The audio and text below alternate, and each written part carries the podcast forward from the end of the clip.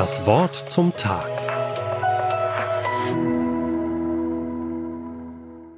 Nachdem die jetzige Königin der Niederlande, Maxima, den damaligen Kronprinzen Willem Alexander geheiratet hatte, besuchte sie ungefähr ein gutes Jahr später ein Seniorenzentrum.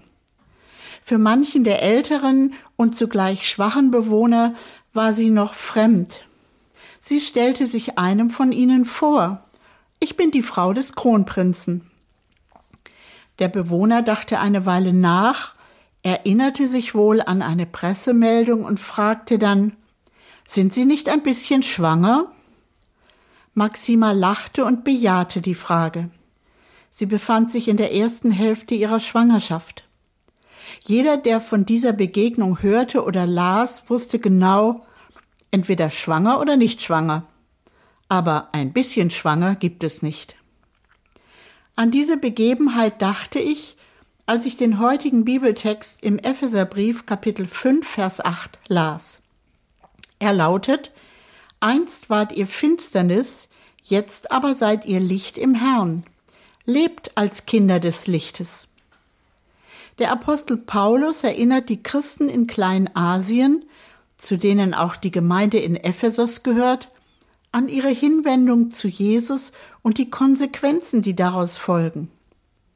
Ihr habt euch von Gott aus dem Machtbereich der Finsternis herausrufen und in das Reich seines liebenden Sohnes, ins Reich des Lichtes versetzen lassen. Ohne Jesus hattet ihr keine Beziehung zu Gott, ihr wart geistlich tot. Jetzt aber habt ihr göttliches, ewiges Leben.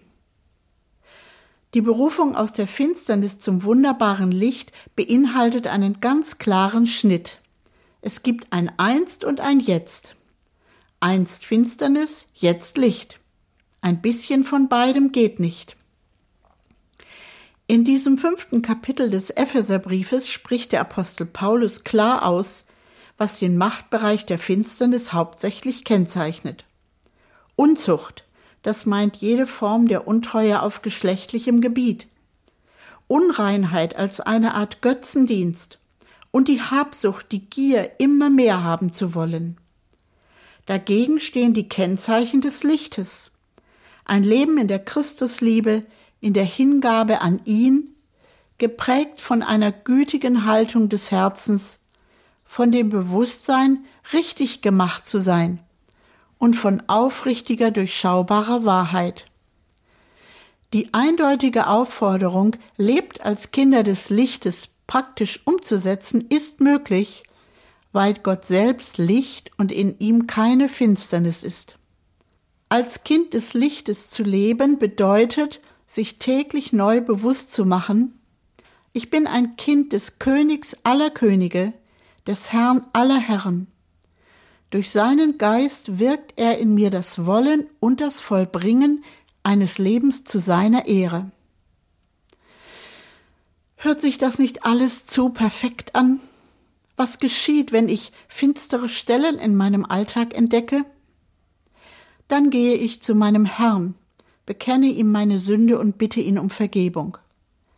Ich gebe Jesus, dem Licht meines Lebens, mehr Raum in mir und übe weiter, in meinem göttlichen Adelstand zu leben.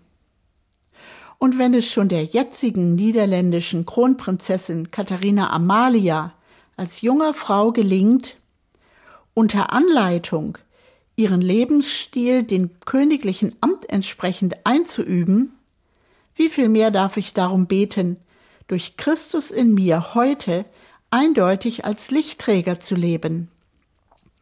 Ich wünsche Ihnen einen königlich lichtvollen Tag. Das Wort zum Tag. Auch als Podcast auf erfplus.de. ERF Plus. Tut einfach gut.